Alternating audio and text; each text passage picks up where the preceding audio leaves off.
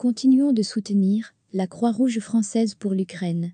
Merci pour votre générosité à travers tout le pays.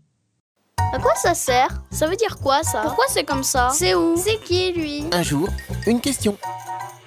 C'est quoi l'armistice de 1918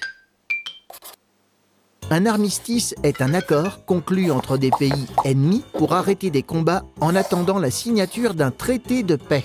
L'armistice du 11 novembre 1918 met fin aux combats en France et en Belgique. Il est signé entre l'Allemagne, le pays vaincu, et la France, la Grande-Bretagne et les États-Unis, les pays vainqueurs, appelés les Alliés.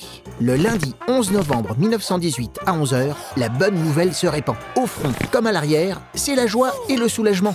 C'est aussi le chagrin et le deuil, car dans toutes les familles, il y a eu des morts. Mais pourquoi cet armistice donne-t-il un grand espoir de paix Appelée Grande Guerre, la guerre de 1914-1918 marque un tournant dans l'histoire de l'humanité.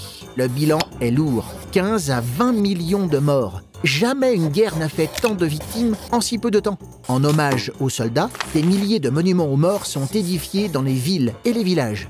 Après l'enfer vécu, cette guerre ne peut être que la der des der. Tous rêvent d'une paix durable.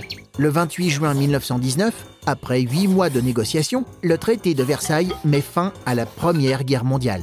Ce traité de paix redessine la carte de l'Europe. L'Allemagne, désignée comme responsable, doit payer les dégâts causés par la guerre. La Société des Nations voit le jour pour veiller à la paix dans le monde. En 1946, elle deviendra l'ONU. Tu te poses des questions? Nous, on y répond.